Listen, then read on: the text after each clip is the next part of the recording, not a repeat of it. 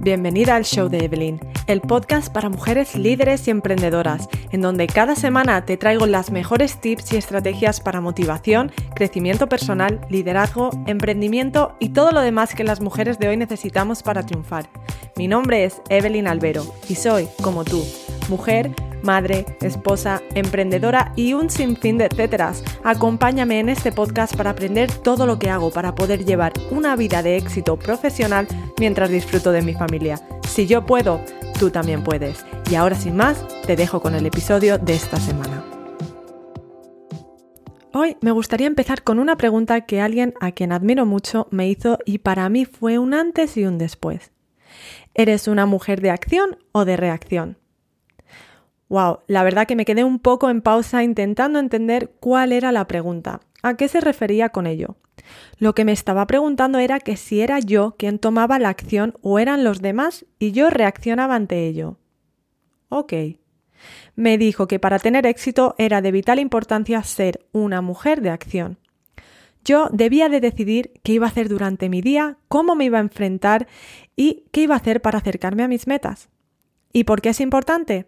Porque si tú no lo haces, los demás lo harán por ti. Y déjame decirte que los, que los demás tienen planeado para ti, no te va a llevar donde tú quieres. Ok, ¿y cómo me convierto en una mujer de acción? Puede que nunca te hayas parado a pensar esto y por eso estoy yo aquí, para darte algo que pensar. Así que escúchame. Para convertirte en una mujer de acción necesitas hacer tres cosas. Planear tus acciones, decidir tu actitud y aprender a decir que no. Empecemos por la más sexy. Planificación de acciones. Toma ya. Es primordial que antes de empezar tu día lo tengas todo sobre papel, porque si no lo haces tu calendario estará vacío o con huecos, y eso da pie a que los demás lo llenen por ti. En cambio, cuando está todo bien planeado y decidido y sabes lo que tienes que hacer y cuando no das pie a la distracción y a la improvisación. Y a veces eso es lo que más nos frena. Piénsalo. Cuando eres espontánea, normalmente te decantas por hacer cosas que son familiares, sencillas o simplemente que puedes hacer en modo automático, en lugar de hacer las cosas que realmente tienes que hacer para acercarte a tus metas. ¿Tengo razón? Entonces, cuando tú tomas acción y decides qué es lo que vas a hacer en tu día, y de repente se te plantea una posible distracción, es mucho más fácil pasar de ella, porque no tienes tiempo para prestarle atención. Tienes clarísimo lo que estás haciendo y sabes lo que tienes que hacer seguidamente. En cambio, si tú no planeas qué es lo que vas a hacer o cómo te vas a enfrentar a tu día, lo único que haces es reaccionar. Reaccionas a la agenda de los demás, porque tú no tienes una amiga. Bueno, quizás si tienes una que te compraste a principio de año muy bonita, pero no la utilizas. Así que los demás te arrastran a la suya. ¿Qué significa esto? Que si hoy tú tenías toda la intención del mundo de trabajar en tus proyectos, pero no tienes claro ni cómo ni dónde, cuando alguien te dice que si tienes tiempo para tomarte un café, la respuesta automática será sí, claro. Y es que como sabes que no has tomado ninguna decisión previamente, no te sabe tan mal aceptar los planes de otro. Lo peor de todo es que cuando alguien te ofrece un plan, como este café, por ejemplo, estás convencida de que la decisión la estás tomando tú, porque te apetece hacerlo. Pero en realidad eso estaba en la agenda de otra persona. Tú no has tomado acción, has reaccionado. Cuando lo piensas así suena heavy, ¿verdad? Quien me conoce sabe que hasta hace unos años yo antes estaba abierta a cualquier plan, hasta que me di cuenta que eso era exactamente lo que me estaba frenando. Y decidí que yo era más importante que los demás y mis proyectos tenían que estar por delante de los proyectos de los demás.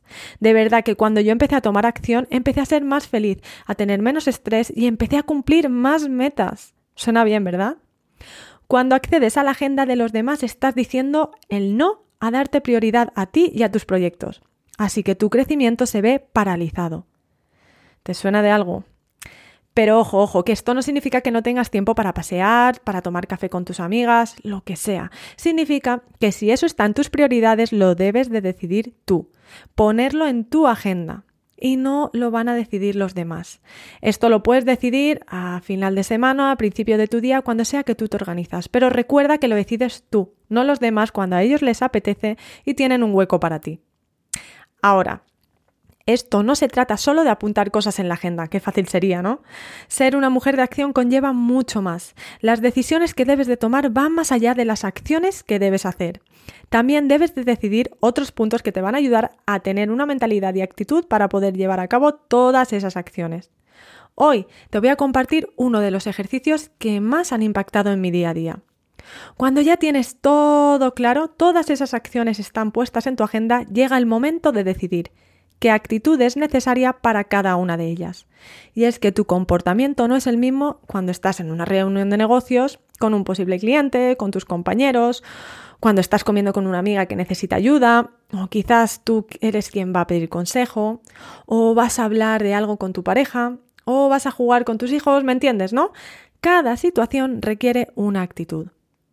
Lo normal es dejarte llevar por cómo te sientes ese día, según te haya ido el día anterior, y el día anterior, y el anterior. Lo pillas, ¿no? Vamos, que arrastras todas las emociones de la semana y con ello vives en actitud automática, hasta que llega el fin de y tienes un día para desconectar y empezar de nuevo ese ciclo. Y este fallo es súper común, pero como siempre digo, lo común no implica que sea bueno. Y tengo buenas noticias. No es imposible de cambiar. Esto que te estoy compartiendo quizás cuando lo estás escuchando estás pensando, tiene toda la lógica del mundo, pero la gran mayoría de personas nunca se lo han planteado y mucho menos lo han puesto en práctica. A ver, para que lo entiendas mejor, imaginemos que la actividad que tengo es una reunión con posibles clientes. Seguidamente tomo las decisiones que me van a ayudar a llevarla a cabo como a mí me gustaría. 1. ¿Qué quiero transmitir a mis clientes? Profesionalidad, confianza, seriedad, cercanía. 2. ¿Qué quiero sacar de esa actividad? Una venta, una segunda reunión, un proyecto. 3. ¿Cómo me quiero sentir? En control, tranquila, a tope de energía. 4. ¿Cómo voy a lograr esos puntos? Quizás voy a meditar antes para tranquilizarme, o voy a llevar notas para asegurarme de que no se me olvida nada, o me voy a tomar un café para estar mucho más activa y hablar mucho más rápido. Para que veas la diferencia si aún no está claro. Ahora mi actividad es jugar con mis hijos. ¿Cómo me quiero mostrar? Cercana, cariñosa, divertida. ¿Qué quiero sacar de esta actividad? Que mis hijos se lo pasen bien, que se sientan amados, que se rían. ¿Cómo me quiero sentir? Presente, relajada, divertida, ¿Y cómo voy a hacer esto? Quizás dejando el móvil fuera de mi alcance para estar presente, meditando antes para olvidarme de lo estresante que ha sido el día y poder estar relajada, o haciendo algo de ejercicio para desconectar y entrar y estar a tope con ellos. ¿Ves la diferencia? No puedes arrastrar tu actitud de un lugar a otro sin más.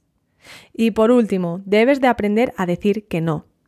No, no, no. Suena fácil, ¿verdad? Esto, además de ayudarte a actuar, te va a ahorrar muchísimo tiempo y te va a ayudar a ser más productiva. ¿Por qué será que tenemos el no como algo negativo?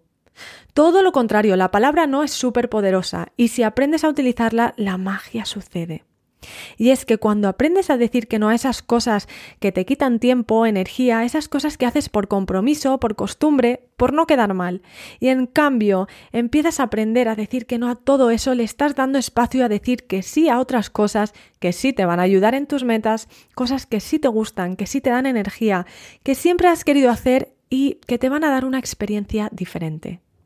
Siempre tenemos la frase de no tengo tiempo, sobre todo cuando se trata de algo nuevo aun siendo algo que sabemos que necesitamos para seguir avanzando.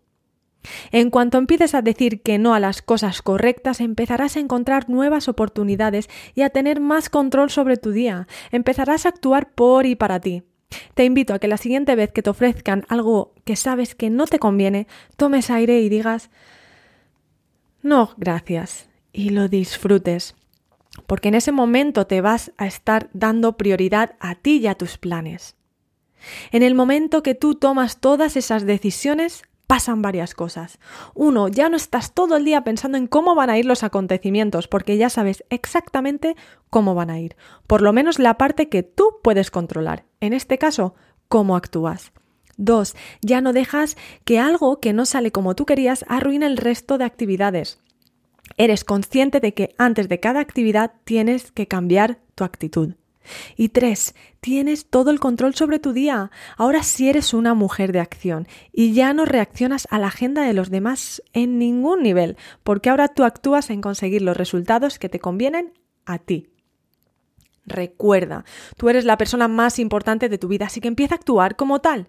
Toma el control, decide quién eres en cada situación, qué quieres conseguir, qué impacto quieres tener en la vida de los demás. No dejes que los malos hábitos se conviertan en el dueño de tu destino. Solo tú puedes escribirlo, así que sé consciente de ello y toma responsabilidad.